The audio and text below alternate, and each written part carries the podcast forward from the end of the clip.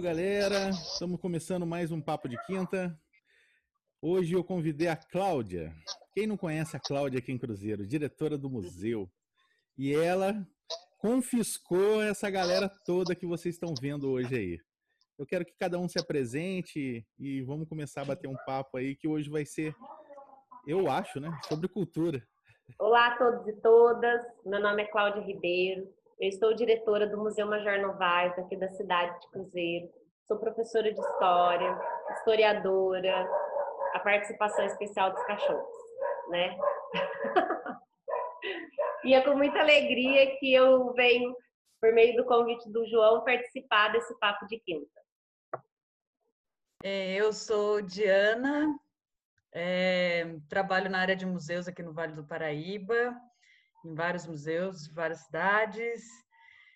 E a Cláudia me convidou para a gente poder tocar uma ideia aqui sobre cultura e nesse papo de quinta e estou aqui. Olá, boa tarde a todos. Eu sou Marina Falsetti, atualmente gerente do Museu Felícia Lerner e Auditório Cláudio Santoro, lá em Campos do Jordão, ambos equipamentos da Secretaria de Cultura e Economia Criativa do Estado de São Paulo. E minha formação é em História, passei pela área de Educação em museus, trabalhei muitos anos como educadora.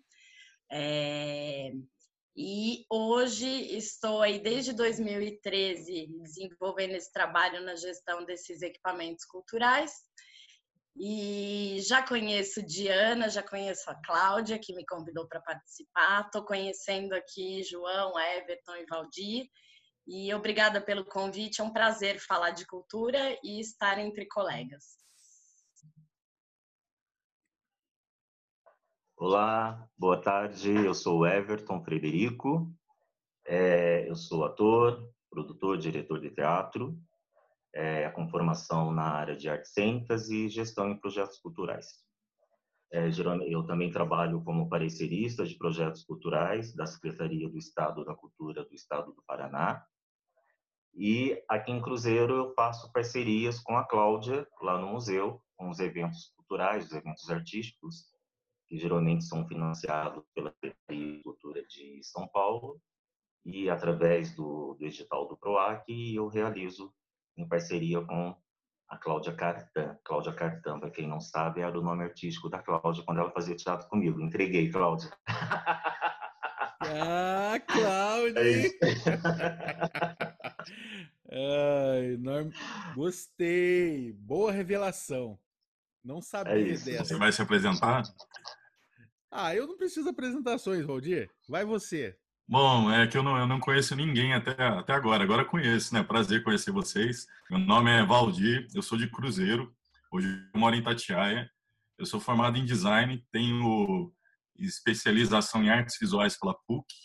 Sou professor universitário, já é, lecionei aulas de fotografia, linguagem visual, semiótica, computação gráfica, um, dois, entre outras coisas, produção de vídeo.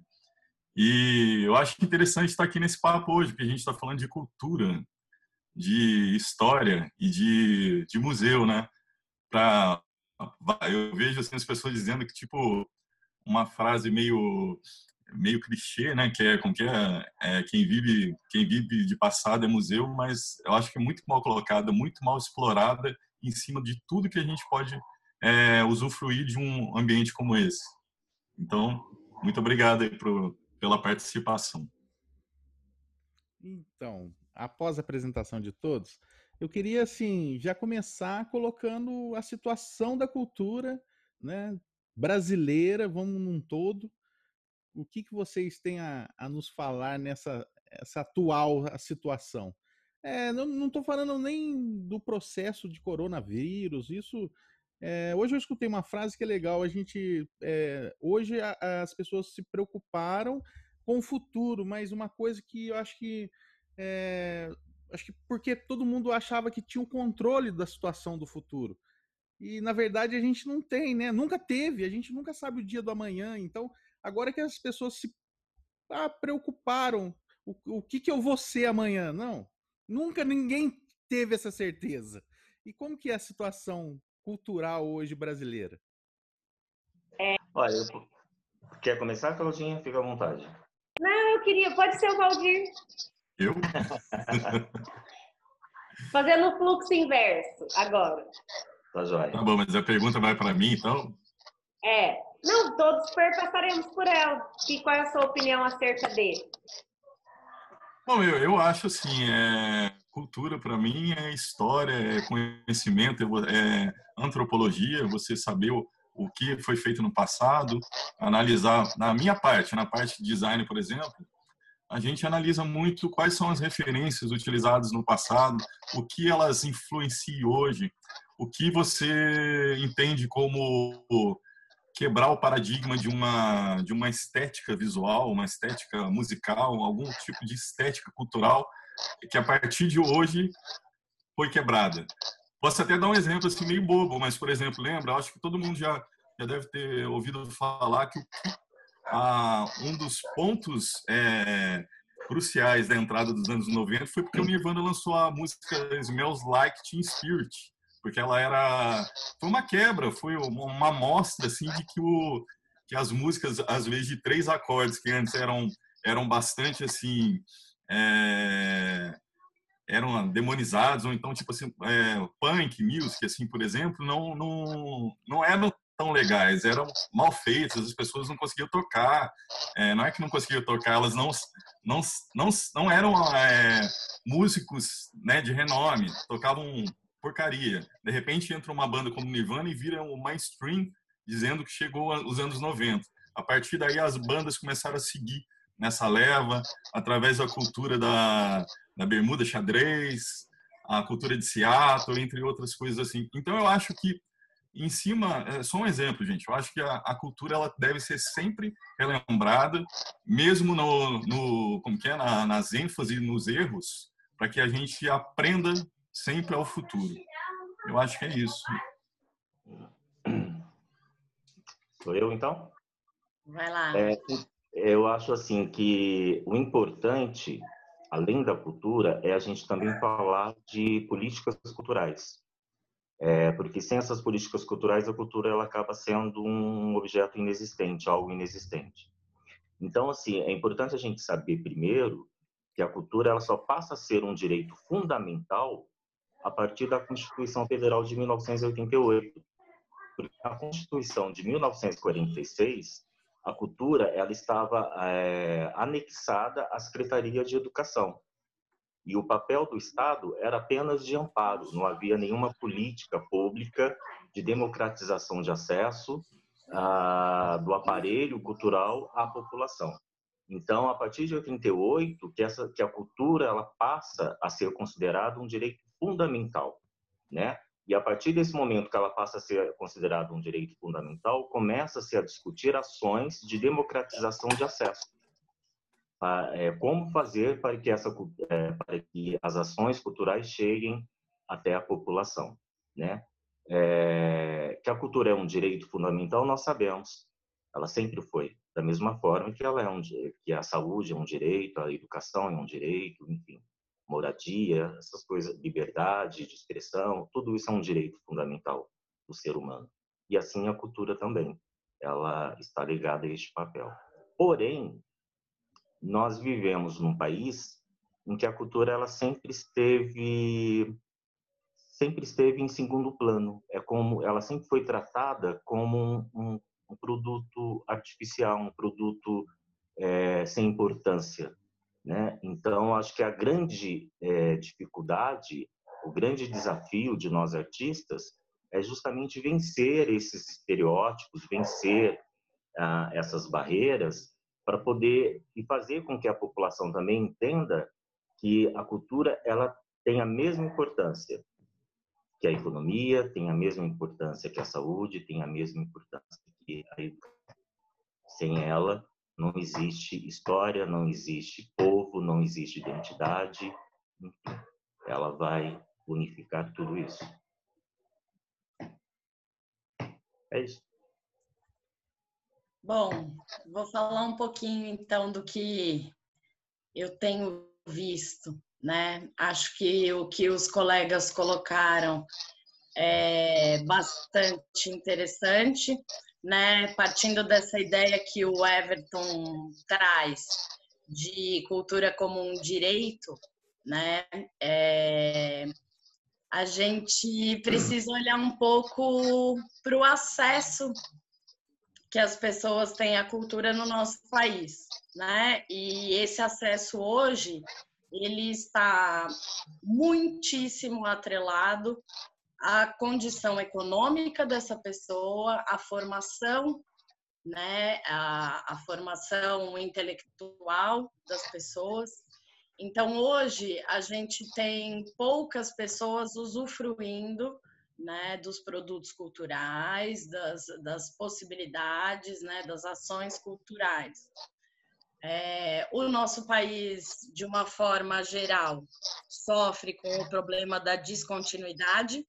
Então, as políticas públicas, elas não chegam a ter uma duração que torne o setor, de repente, mais sustentável, né? E, e a gente, olhando para o governo atual, a gente percebe ainda mais, né? como qual é o lugar que a cultura tem dentro das preocupações da do país, né? Então, é, assistindo os últimos episódios que assim que chocaram, né, o país relativos, eu estou falando agora exclusivamente da área da cultura, né? Porque são muitas coisas nos chocando, mas na cultura é, eu acho que fica muito evidente é, a forma como, como o governo olha para esse setor. Por outro lado, a gente tem uma série de ações interessantíssimas e um pensamento é, que vem tomando um pouco conta da área, que tenta trazer um pouco um, um caráter um pouco mais da economia criativa, né? É, o que talvez possa ajudar o setor a adquirir, com o passar do tempo, uma, uma, uma capilaridade um pouco maior na sociedade. Né? De uma forma geral, eu acho que quem trabalha com cultura é, sabe que é árduo, é um trabalho difícil, mas sabe também que a gente está, que tem muita gente trabalhando para levar essas ações e esse e essas oportunidades para as pessoas que não têm acesso atualmente, né? Porque quem trabalha com cultura realmente acredita que a cultura tenha um potencial transformador, né? Então, é nesses momentos em que o barco parece estar furado que a gente precisa se fortalecer e, e, e assumir um papel mais atuante. Falei muito, galera. Mas foi de relevância.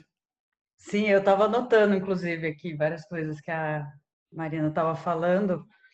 E, enfim, é, é, muito louco, né? Agora ainda pegar o final disso.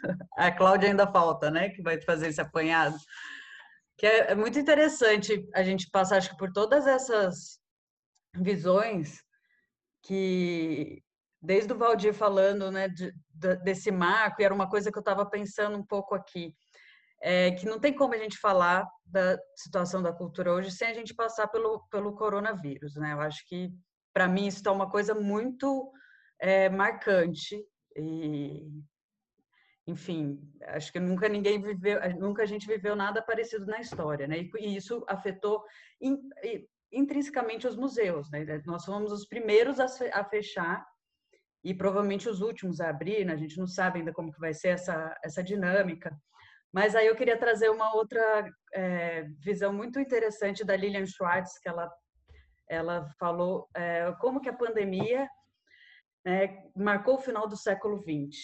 E ela tem trazido muito essa ideia, né? Que ela vem tra traz essa ideia de que no século XX ela é a, o século da tecnologia e como que a pandemia ela vem para marcar essa, esse final assim e mostrar é, os limites, na verdade, dessa tecnologia em todos os sentidos, né? Inclusive de pessoas que não têm acesso a essa tecnologia, é, no sentido de a gente essa, essa tecnologia, mesmo quem tem acesso, a gente ter limite, né, ela tem um certo limite, né, de interação, tanto que a gente usava, por exemplo, redes sociais para interação, tanto que a gente usava isso, mas o, e o, o, quanto que a gente se distanciou fisicamente por causa disso, né? E como que isso foi refletindo na cultura e nos museus, como que os museus, agora indo bem para o lado dos museus, como que a gente, em certo ponto, os museus se distanciaram, a maioria, a maior parte, né, desse aspecto tecnológico e como agora a gente está sendo forçado a correr atrás é, desse atraso. Aí eu puxo um pouco de uma reportagem que a Gisele Bilgman escreveu na, no Estadão, se eu não me engano, que eu recomendo muito que, se consiga ler, né, puxar lá, mas que ela fala muito do uso da internet, né, de como que as nossas instituições culturais, os museus estão usando a internet hoje em dia. E ela fala, né, a crítica dela é que a gente está usando a internet no, no, de uma forma no, no, Ela usa um termo super legal que agora me fugiu. Da era das pedras, sei lá, do tempo das pedras, alguma coisa assim. Mas é algo que, como que a gente, como que é louco essa contradição, né? Um paradigma muito interessante. Você pensar que a gente está vivendo uma situação que marca o fim de um século, que de incríveis avanços tecnológicos que mudou totalmente a nossa maneira de se relacionar com o mundo, a nossa maneira de existir e como que as nossas instituições, nossos projetos culturais, toda a nossa forma de fazer pensar cultura, como que ela acompanhou isso. E agora a gente se chocou quanto a isso.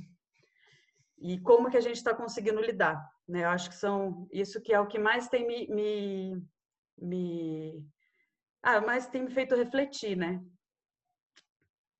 Acho que é isso que eu tinha para falar. Bom, vamos lá. Nem dá para ver meus livros de Marx, que eu já ia citá-lo agora. é lógico, assim, que eu não, obviamente, para falar sobre a cultura, eu vou utilizar essa questão da que Marx coloca da, da, da questão da luta de classe, mas para evidenciar é, o que a pandemia assim jogou na nossa cara, que a pandemia jogou isso na nossa cara. Os professores tendo que dar aula, nós temos aí é, 48%, 54% de pessoas que não têm acesso. Chega no Nordeste, isso dá 70% de pessoas que não têm acesso.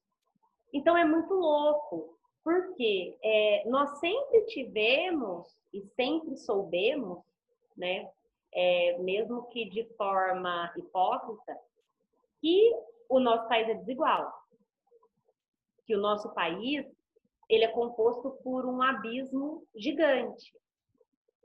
Educação, saúde e dentro da cultura isso também existe. Por quê?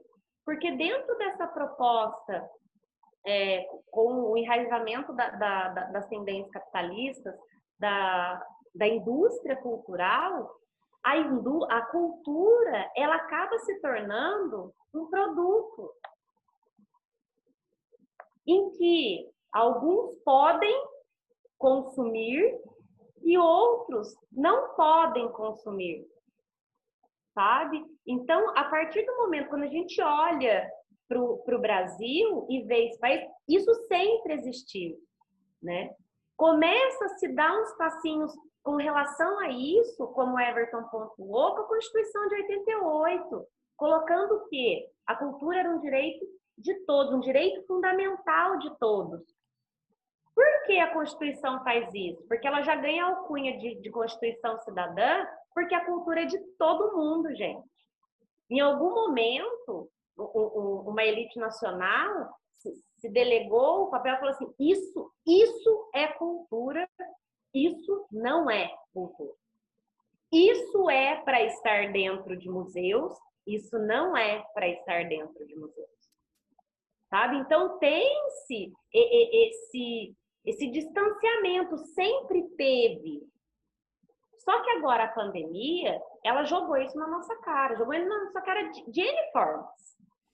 E dentro da cultura, principalmente porque, assim, é, embora estejamos na era tecnológica, na era digital, na, na, na Revolução 4.0, o pessoal da graduação adora usar isso, o, o Valdir, que é da graduação, dentro, eu também sou professora universitária, eles adoram usar a, a Revolução 4.0, que não sei o quê, as aulas remotas, blá blá blá, EAD.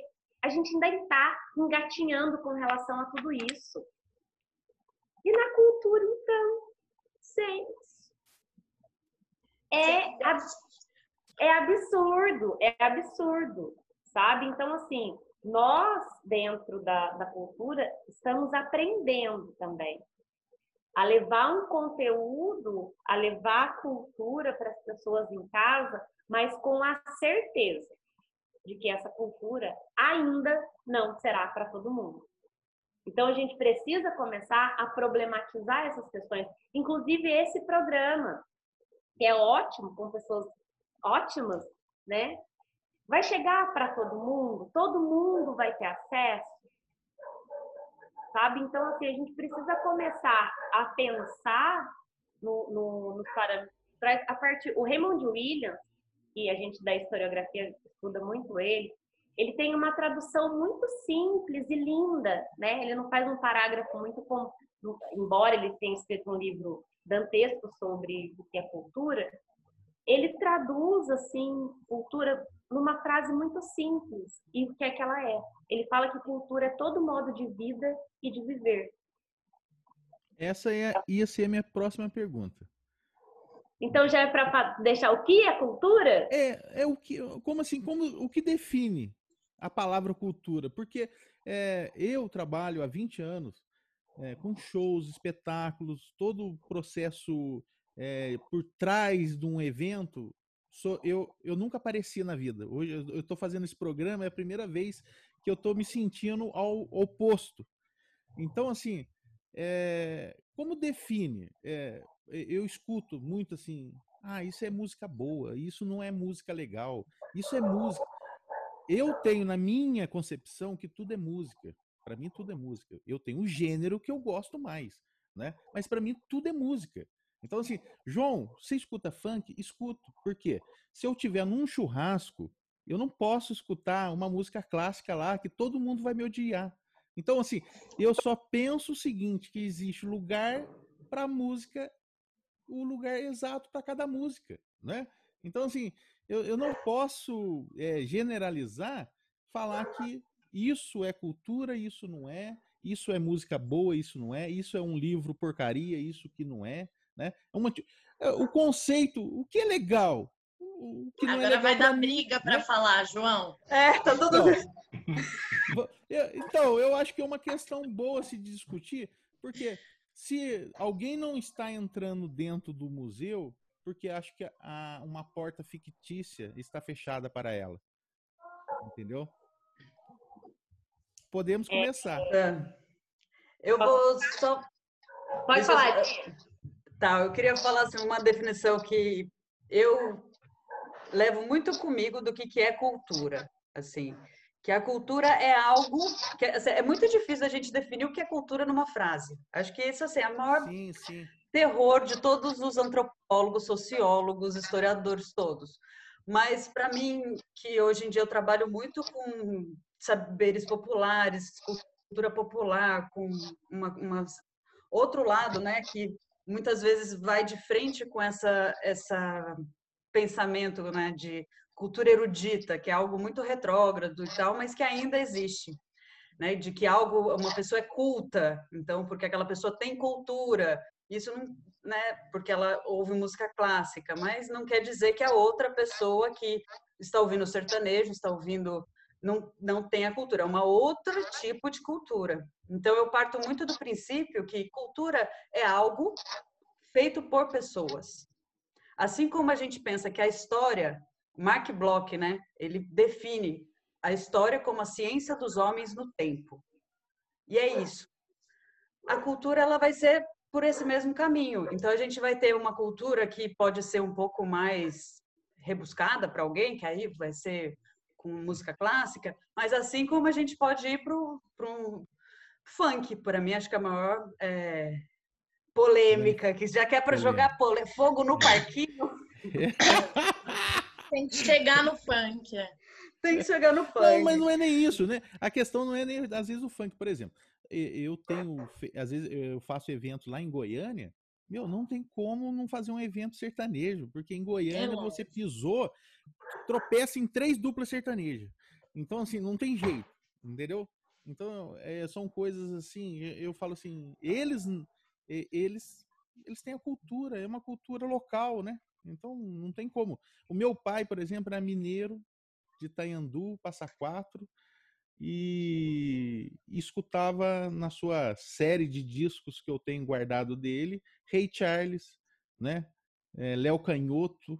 Então, assim, ia do Ray Charles ao Léo Canhoto, e eu escutava isso quando era pequeno. Então, hum, como, como que eu defino que meu pai gostava só de sertanejo? Não. Posso falar? Fala, Cláudia, fala. Bom, eu falo então. É... Eu, eu gosto muito da definição que a Diana trouxe, né? Eu acho que a, a forma você pensar que a ação do homem ela é o que produz a cultura é, é a forma mais inclusiva de pensar esse tema, né?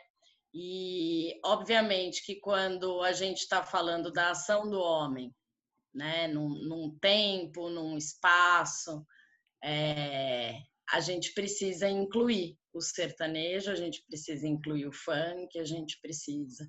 Então, assim, a arte né, e a cultura, é, obviamente, elas estão dentro de uma cadeia também de mercado né? A, a Cláudia colocou isso muito legal na fala dela, né? Com a chegada da indústria cultural e a, e a, a, a definição ou a, ou a cultura colocada então como um produto, né?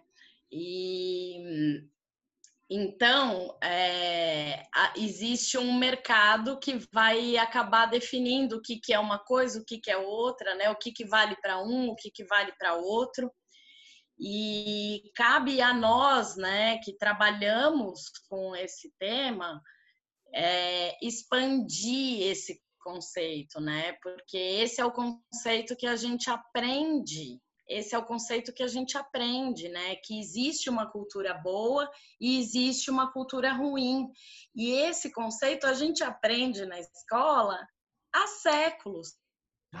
Então, é, mas eu acho que é isso, assim. Então, eu acho que a gente que trabalha com cultura tem, tem o papel de, de, de trazer né, todas essas linguagens né, e tratá-las como cultura, como produção, porque ao mesmo tempo que elas falam sobre um tempo e um espaço, né, é, elas, elas comunicam, elas trazem muita informação né, de vários contextos. E isso é a cultura, a cultura é a diversidade, né?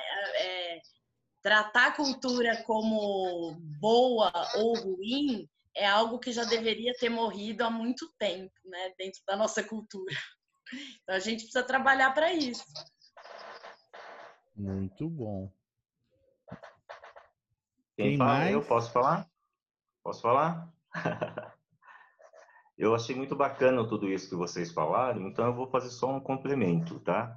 É, concordo realmente com o que você acabou de falar, que a gente precisa é, quebrar esse conceito elitizado de cultura boa, de cultura ruim, porque a, a, a gente criando essa separação, né, a gente acaba criando uma espécie de preconceito, né? Então a gente, nós que somos agentes culturais que trabalhamos com essas ações culturais, a gente precisa desmistificar esse conceito cultural, até porque a gente precisa levar em consideração também que nós vivemos num país é, de dimensões continentais, com uma diversidade cultural gritante, né?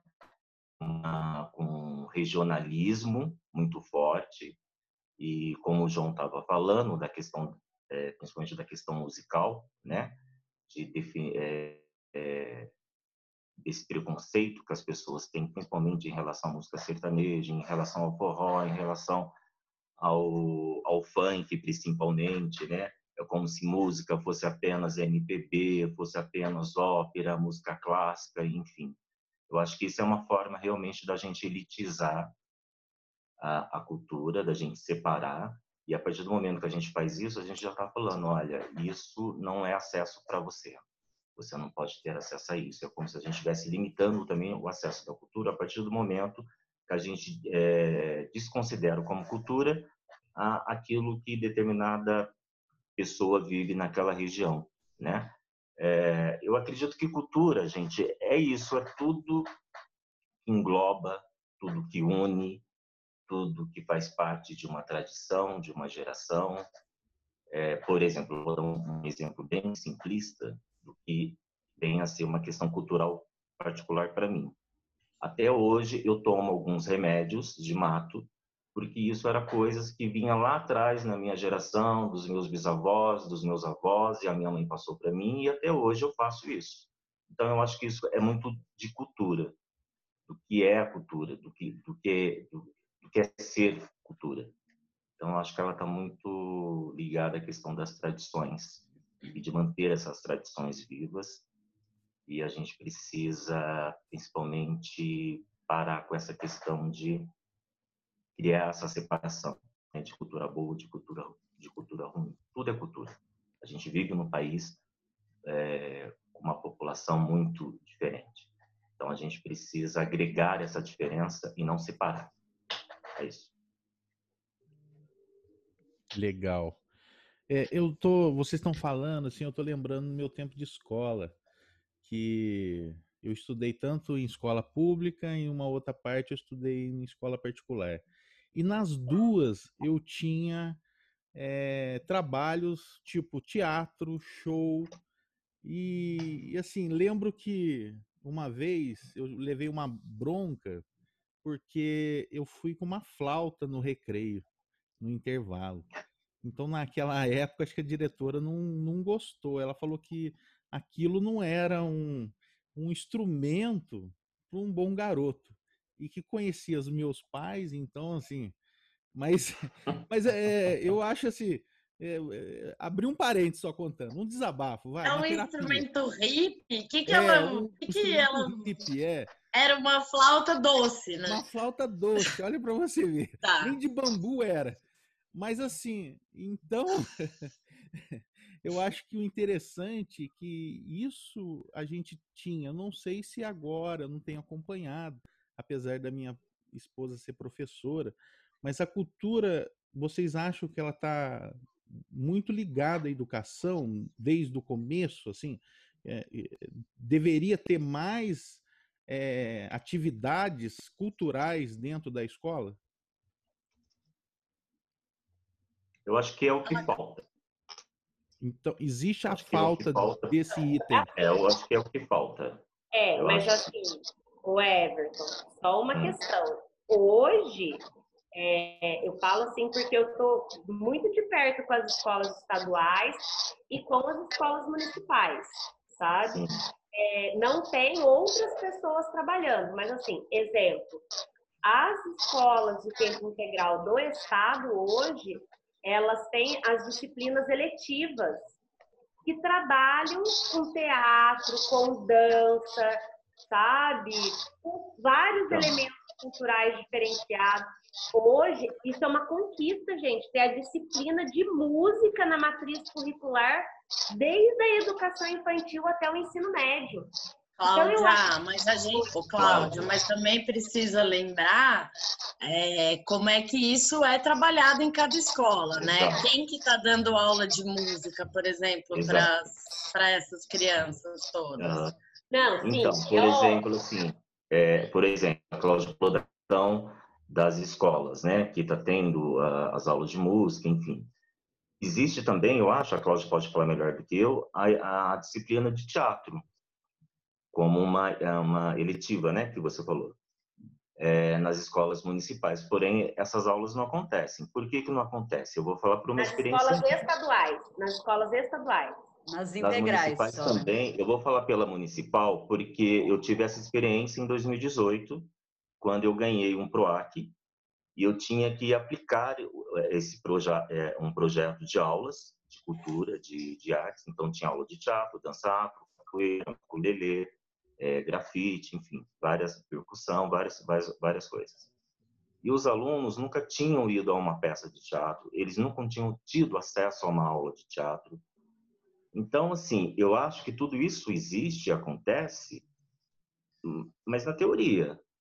E muitas vezes esse papel de executar essas aulas de música, de teatro, de dança, ela fica delegada ao papel do, do professor de artes. E muitas vezes o professor de artes ele não tem essa especialização. E isso não significa que não tenha profissionais no mercado querendo e precisando trabalhar. Ele tem. É. Então eu acho que tem essa questão também que a gente precisa pensar. Essas aulas de músicas acontecem, legal, bacana. Mas quem está dando essas aulas de música? É... Eu tive vários, eu tive, eu tive o conhecimento de vários, de várias escolas que realmente essas oficinas acontecem, de fato. Essas aulas de teatro acontecem, de fato, mas quem faz é o professor de arte. Né? Uma coisa que eu queria pontuar, que assim, acho que é muito interessante a gente pensar, quando a gente pensa cultura e educação, né? É que agora a gente a gente pensa elas quase que de forma separadas, né? Ah, deveria ter mais educação dentro da cultura, deveria ter mais cultura dentro da educação, mas essas são áreas que a priori elas são intrínsecas uma da, da outra, uma da outra. Se a gente for pensar até historicamente, a Secretaria, por exemplo, de Cultura do Estado de São Paulo, ela é bem recente. E até então, as, as atribuições da, do que tange a área cultural no estado de São Paulo eram delegadas à Secretaria de Educação. E não, por exemplo, a de turismo, que hoje em dia, muita, muito do que se você for dentro das políticas públicas, quando se vai manejar, então, uma Secretaria de Cultura, a gente acaba jogando muito mais ela para a área de turismo do que para a área de educação. Só que, historicamente, se a gente for pensar, ela estava muito mais conectada com a educação. É, e é, corroboro, assim, né, reforço isso com a ideia, por exemplo, que aí acho que muita gente que é do Vale vai se identificar que são os museus históricos pedagógicos. Então, aqui no Vale, a gente tem muitos exemplos de museus históricos pedagógicos e o nome do patrono. O Major Novaes é, né, Cláudio? Isso. MHP. Era. Porque Era. Foi municipalizado. É. Então, Monteiro Lobato é Museu Histórico Pedagógico. Em São Luís do Paraitinga era, também municipalizou, mas era Museu Histórico Pedagógico Oswaldo Cruz. Enfim, em Guaratinguetá tem, em vários tem. E a história desses museus histórico-pedagógicos é, é que era uma política pública da Secretaria de Educação do Estado de São Paulo para implementar museus que fossem um apoio a uma ferramenta pedagógica para as escolas. E por isso que ela leva, e aí levava o nome do patrono de cada cidade. Enfim, aí tem outros 500 da, de problemas desses, desse, dessa política pública e tal, mas eu quis tra trazer essa situação só para a gente entender como que, né, politicamente, se a gente for pensar, cultura, educação, turismo, mas em um certo momento ela sempre veio junto com a educação, a gente separou. Hoje em dia a gente acaba pensando muito mais dentro de turismo e, sobretudo agora, que a gente pensa no sentido de economia criativa e no sentido da, de produtividade, né, de se criar um produto cultural. Então a gente acaba atendendo muito mais. É. Só que aí eu gostaria, ainda queria reforçar um outro lado, né? Como a gente se afastou um pouco dessa parte da Secretaria da, da Educação, e acho que é mais difícil, né, da gente voltar agora mas o quão, o, quão, é importante dentro de todos os projetos culturais, não só museus, não só todos os segmentos culturais, uma parte de dedicada à formação de público. E hoje em dia a gente vê muito pouco disso dentro dos universos de projetos culturais. Eu sou, eu sou, eu sou, eu sou a chata do conceito da teoria, né? Lá vem a, a Cláudia. É, porque assim, a gente também não pode cair na incoerência de falar que de colocar o, o, o Mark Bloch falando que é o que o homem faz no tempo, né? Que cultura é isso. E apontar o que o Raymond Williams fala, que cultura é todo modo de vida e de viver, e falar a famosa frase, mas não tem cultura dentro das escolas. Isso é um equívoco, porque se cultura é todo modo de vida e de viver que o homem, então ele está aprendendo cultura ele não, não é introduzido elementos culturais específicos, como, né? A, a, a arte é um elemento cultural que tem diversas linguagens, que é por isso que o professor de arte ele trabalha transversalmente, de acordo com o parâmetro curricular nacional, o teatro, agora não mais a música, porque hoje, de acordo com a, a diretriz curricular, precisa ser um licenciado em música para poder atuar, só na ausência dele, mediante edital, que pode entrar um professor de arte, depois um, um pedagogo com é, especialização dentro da área de arte. Isso de acordo com o edital que é colocado na legislação educacional. Então, assim, o aluno precisa é, ter acesso a esses elementos culturais também, mas a gente não pode incorrer é, ao, ao, senso comum de falar que ele não tem cultura dentro das escolas. Precisa ter mais acesso a, a, a, outras linguagens artísticas, que eu acredito que seja a maneira mais adequada de colocar isso, como a música, como o teatro, eles irem mais ao, ao museu. Gente, vamos pensar, eu falo por cruzeiro. Eu falo por cruzeiro, tá? Tem criança que está no nono ano, que está no, no ensino médio, o Museu de Cruzeiro ele foi criado em 1975. Essa criança ela nunca entrou. Eu, que tenho 36 anos, entrei no museu duas vezes. Ah, agora não, né? Mais, né, gente? Porque eu quase moro. Mora lá, né? Há cinco anos eu tinha entrado duas vezes no museu. Isso quando eu estava no ensino fundamental 1. Isso. Foi uma essa questão, que eu Cláudia. Depois com a professora Roseli. E depois ele ficou fechado. Então, assim, o acesso o acesso. E outra, para lembrar essa questão do acesso, agora tem o um museu e a gente incorre numa outra logística que é conseguir trazer as pessoas. Mas isso tirar é. isso que eu queria falar.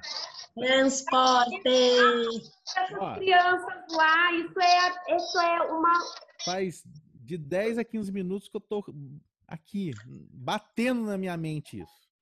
Tô querendo só falar uma coisa.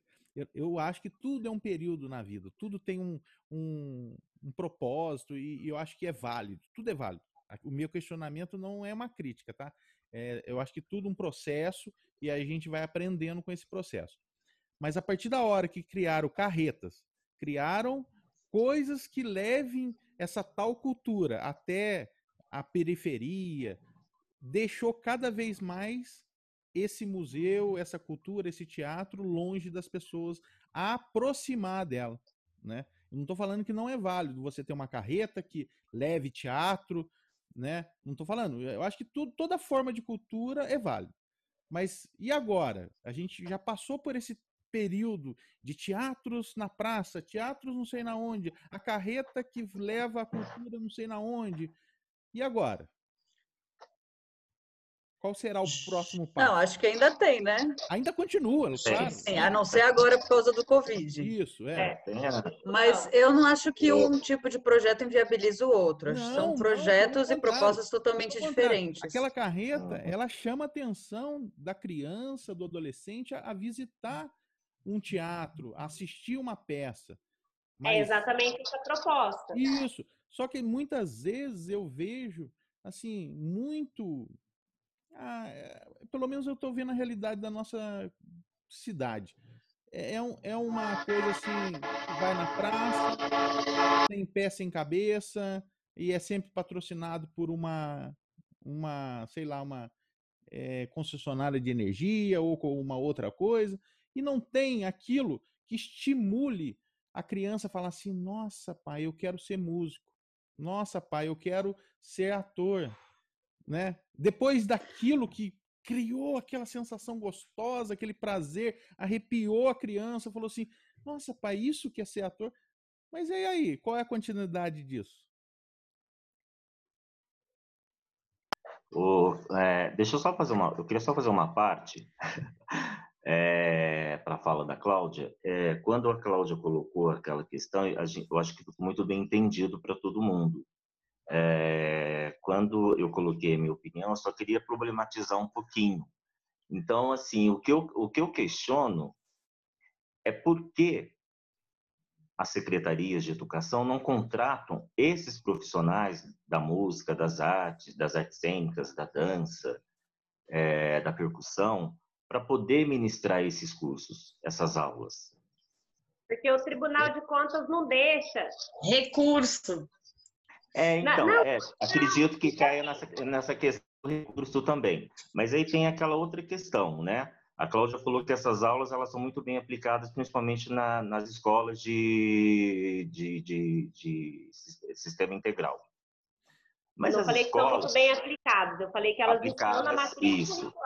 Isso, aplicadas na, na, nas escolas de, de, de, horário integral. Mas e aquelas que, que estudam no período da manhã, que estudam no período da tarde? Como professor de artes, ele vai aplicar o conteúdo programático que ele precisa aplicar com o aluno e mais trabalhar essas outras matérias de música, de arte, não fica um vazio, não fica um espaço, não fica uma defasagem. Então, acho que é essa questão que a gente precisa pensar também. Eu acho que a, que a questão escola, de, ela de um projeto limitando o acesso a, a, a, esse a esse a, a esses aparelhos a esses a essas áreas culturais. Eu acho que existe isso dentro da própria escola. Sim, Everton, acho que é o projeto pedagógico mesmo, é, federal e estatal, que não favorece que a gente é, atue culturalmente, vamos dizer assim, dentro da escola, né? É, com outras linguagens artísticas dentro da escola. É, mas assim, tudo depende também o, o de, é, da, daquela pessoa que está na gestão. Por então, quê? Com certeza. É, nós, nós tivemos aí é, a chegada do, do, do, novo secretário de Educação aqui em Cruzeiro, Mário Costa, e, nossa, foi até assim frustrante. Por quê? Porque nós tínhamos desenvolvido um projeto, que era até que a gente chama de NEPA, né, o Núcleo é, de Estudos de Pesquisa, eu não lembro agora, porque eu sou pé, só lembro da fita. Mas qual era a proposta? Dos alunos percorrerem por todos os tópicos culturais da cidade de Cruzeiro. Então, o Teatro Capitólio, biblioteca, o museu, sabe? Desenvolver projetos juntamente com o, o conteúdo. Então, assim, ó, foi feito um estudo, foi feita uma logística, iríamos começar em abril, né? terminaríamos março fazendo a capacitação dos professores é, no museu, na biblioteca, etc. e tal, para dar início às visitas em abril. Só que daí veio a pandemia e acabou tudo. Então, tudo depende da pessoa quando, que está lá na gestão que quer articular que quer articular. Sabe? Porque assim, a gente pode pensar assim, ah, mas não tem orçamento. Mas né? quando quer dar, né, Cláudio? Quando, mas quando quer, quer dar. Quando quer dar. Mas o que eu queria, acho que, ressaltar, assim, que é, a gente sempre vai conseguir encontrar bons exemplos, né? Então, é igual também lá em São Luís do Paraitinga, eu tenho um professor fantástico que tem projetos fantásticos dentro da escola que dialogam diretamente com o museu, inclusive os estagiários de dentro do museu são da escola. Eles, por exemplo, no projeto que eu estava lá, eles ajudaram a montagem da exposição, eles estavam lá junto com a gente, porque eles queriam fazer depois, enfim. Aí agora estou em outro projeto junto com eles. E tudo isso junto, alinhado ao, ao currículo pedagógico da escola, por conta desse professor, professor Daniel. E fantástico, mas ele é um cara fantástico, assim, mas é um caso, né? Aí lá em São Bento também desenvolvi a jornada Mamã lá também, foi um caso pontual, super legal, foi fantástica também. Em Cruzeiro a gente tem esse, essa essa iniciativa e acho que a gente vai conseguir pensar várias questões muito legais. Só que quando a gente pensa em questão de é, agora acho que com, com, a pandemia me fez muito pensar mais nesse sentido massa, né? Transformação em massa e realmente o que, a gente tem feito é, que não são essas pequenas coisinhas, assim, é, que não que elas não sejam válidas, mas é, é um projeto de política pública muito mais profundo. Então, quando eu falo um plano pedagógico que não favorece isso, é isso. A gente não tem um plano pedagógico do MEC e do, da Secretaria de Estado da Cultura que favoreça as, a multilinguagem dentro da escola. E aí tem que ficar um monte de professor se matando, se lutando, o museu também se matando ali dentro para estar tá dentro desse. E, gente, era para ser muito mais fácil. É, na realidade, esse é, é, é, é, o projeto político do país, né? De exclusão.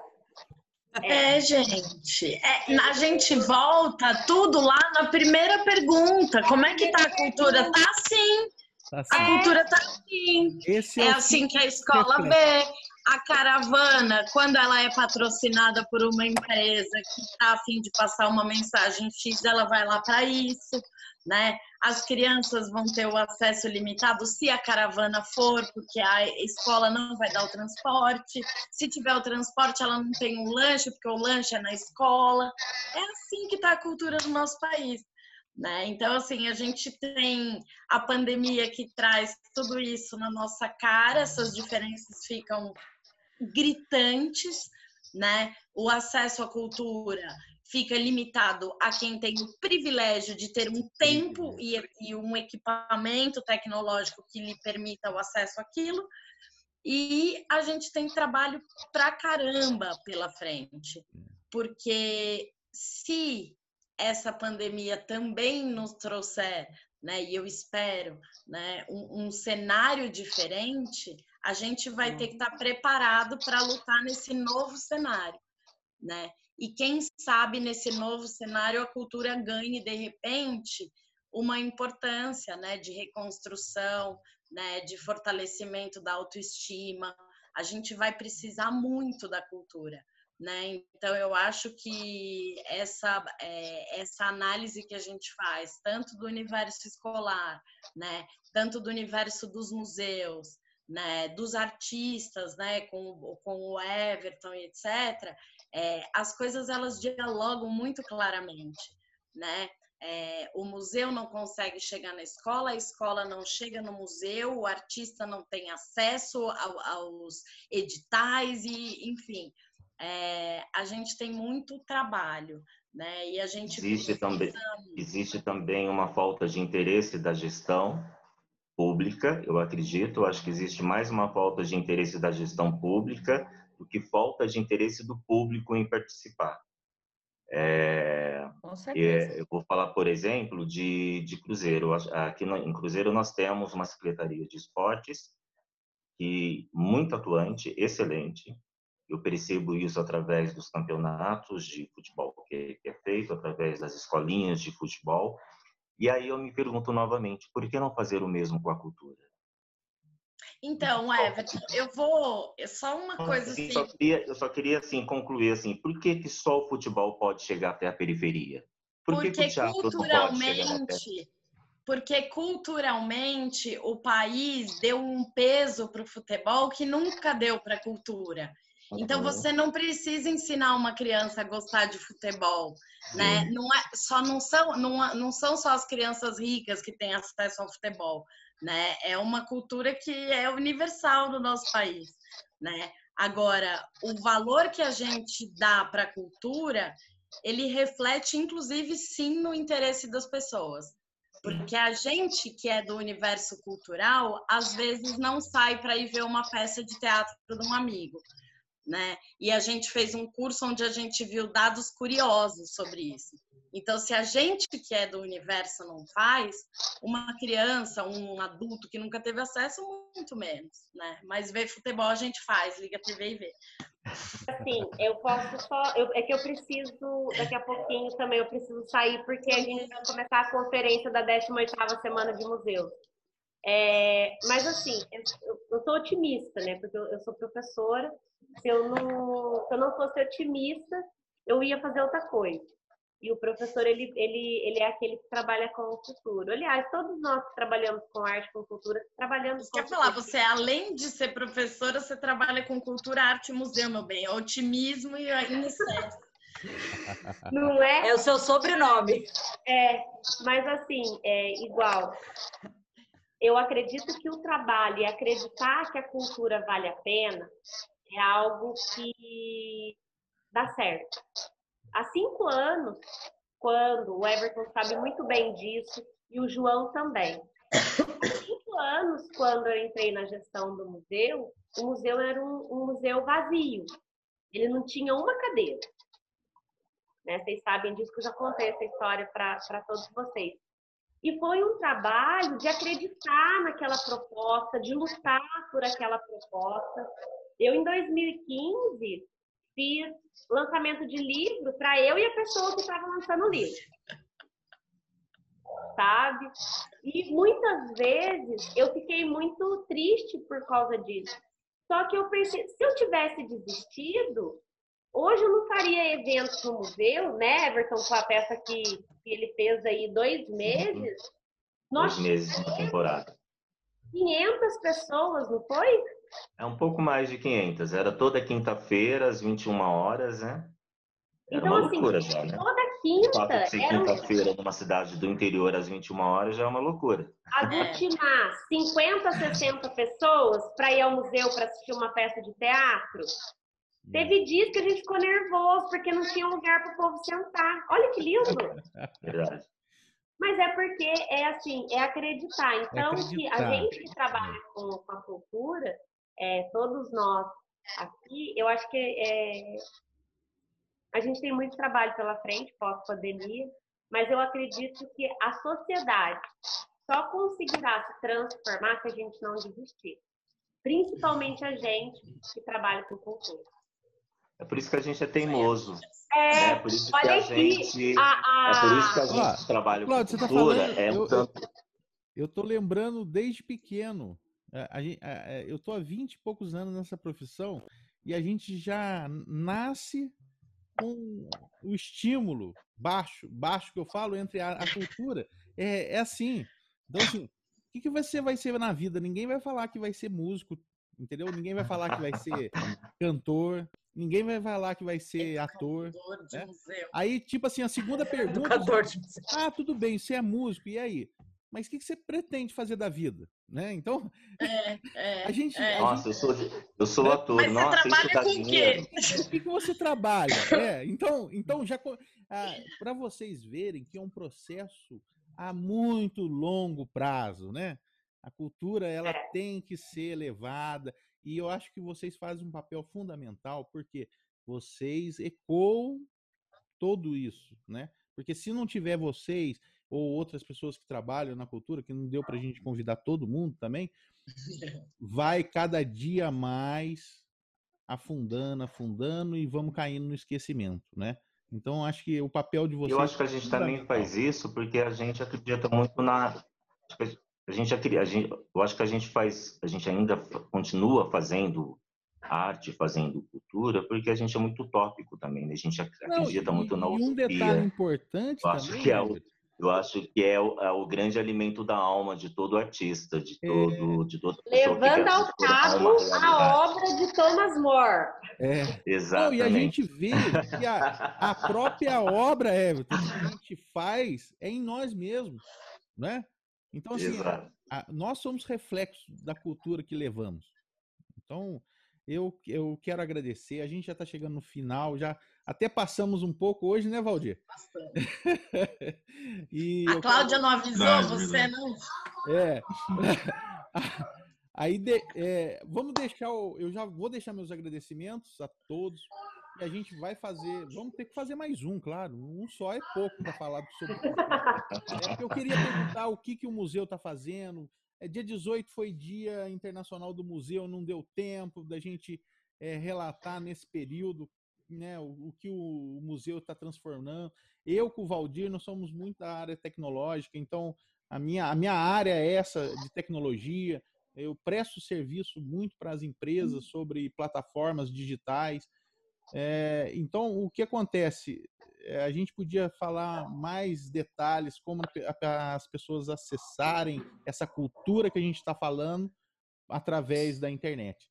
Mas vamos deixar para uma próxima. E eu, eu, vou de, eu vou deixar minha dica aqui já, que hoje eu acessei um site muito interessante que chama é, é um memorial das vítimas do Covid, inumeráveis que chama o site, inumeráveis.com.br. É a, a Marília Bonos que faz parte desse. Isso. E o mais legal é o que a gente falou um pouco, que é não é patrocinado por ninguém e é colaborativo. Tem revisores, professores é, com, é, fazendo textos, a checagem se é verdade. Nossa, eu achei impressionante sobre esse site. E ali relata as vítimas, né, desse dessa pandemia, muito interessante, né? Quem puder acessar, que estiver nos escutando, acessa lá. Inumeráveis. Muito bom. Muito obrigada pelo convite, João. Obrigado eu, João. Obrigada. Muito obrigado também pelo convite. Adorei bater esse papo com vocês. E o João falou que era para deixar uma dica, né? Então, eu vou deixar uma dica que eu tenho acompanhado constantemente, que é eu só não me recordo agora se é um site ou se é um aplicativo. Eu acho que é um aplicativo porque eu baixei. Eu não tenho muita, eu não tenho muita afinidade com essa questão de tecnologia, gente. É, chama Sesc Digital. É, e ali tem uma, tem uma programação bem variada de teatro, de dança, de música, de literatura, tem palestras, tem cursos online. É um site bem bacana, com, é, com várias é, questões culturais, com vários debates, com vários papos, entrevistas. Eu acho que vale a pena vocês darem uma acessada no Sesc Digital. Eu indico o Museu em Casa nas redes sociais do Museu Major Novaes. Acessa lá para ver essa série que nós criamos, está bem bacana. Ah, desculpa, eu agradeço deixa... também. Desculpa, deixa, eu, eu, esqueci também. Eu, deixa eu fazer um pouquinho o meu jabá, por favor. Eu estou com um espetáculo que está disponível no YouTube, que é o espetáculo que nós fizemos essa temporada no museu ano passado, de dois meses, que é ah, o enforcamento da justiça em praça pública. É só colocar o título que já vai aparecer. É a peça que nós fizemos, por favor, acessem. Legal. Marina. Tem duas dicas. João, agradeço novamente o convite. Foi um super prazer conversar com vocês. No próximo eu vou trazer um café para gente, para ficar mais à vontade ainda. Me sentir em casa. A minha dica é puxando sardinha para as pessoas acessarem o site do Museu Felícia Lerner, em Campos do Jordão, e jogarem aí na internet a hashtag Cultura em Casa, porque os, todos os museus do estado de São Paulo estão se unindo nessa hashtag e publicando uma série de ações, debates, oficinas, espetáculos por essa hashtag. Então, jogando lá na internet, vocês vão ter acesso a muitos museus, a muitos equipamentos culturais. Ótimo. E eu não vou fazer jabá, porque meus sites estão quase prontos, mas falta ainda duas semanas que a gente está instalando uma nova plataforma digital de acesso e tal, vai disponibilizar todo o acervo online. Aí depois, na próxima conversa, eu deixo esse, essa dica. Eu vou deixar uma dica outra, que hoje eu terminei uma sessão de podcast que eu amei, que é o caso do Evandro, do Projeto Humanos, do Ivan Mizanzuki, é, que conta do caso do menino Evandro, lá do, do Sul, que sumiu e tal, foi um dos casos mais emblemáticos da justiça brasileira. E é bafo, assim. Aí eu terminei hoje, esse é um dos últimos episódios, assim, é longo, mas é muito voltado para um lance de storytelling e tal. É muito, muito interessante. Não é recomendado para pessoas sensíveis. É isso. Legal. No momento, então, ninguém vai poder ver. É, mas é interessante. Fala, Gente, eu agradeço também a participação de vocês. Eu não consegui ser muito ativo porque as crianças estão em casa aqui hoje. A maioria do tempo deixei o, o microfone desligado, né? E pela quantidade de pessoas, vocês precisavam mostrar é, ao, ao, que vieram, expor sua opinião. Eu acho assim, minha dica é o seguinte: se você é pai, mãe, estimule seu filho a consumir sempre cultura, cultura pop, cultura erudita, mas cultura. Não questione seu filho se ele quiser fazer teatro, se ele quiser fazer dança, se ele quiser fazer música, porque mais tarde isso vai é, incorporar no caráter pessoal da pessoa. Às vezes ele vai precisar a, apresentar um projeto, ele vai precisar se expressar melhor e ele já tem tudo isso adquirido com o tempo. Acho que isso que importa. É uma pena, Cláudia, que no meio da pandemia as pessoas não possam ter a experiência de estar no museu de novo, né? De você sentir lá um, a experiência de estar, de sentir o, a, como foi feita uma obra, um pincel, uma escultura. Quando eu era pequeno, o que, que eu fiz? Eu, ia muito no Museu Major Novaes, só que ele estava desabilitado durante um tempo. Quando eu estava com 10 anos, eles abriram para nossa visitação. Eu tentei arrancar a espada do, do Dom Pedro II, do Dom Pedro I da parede para ver se era pesada mesmo, mas era muito pesado, quase que caiu do Major. Do Major. Então é aquela experiência assim de você chegar e falar, olha como eram ah, os quartos, as camas, ou a, a prataria, e não só pela foto que infelizmente agora vai ter que ser por enquanto, né? Mas eu acho que a, é o que a gente tem para hoje, né? Mas eu espero que isso volte a acontecer, o físico, né? Eu, essa é a... Gente, muito obrigado.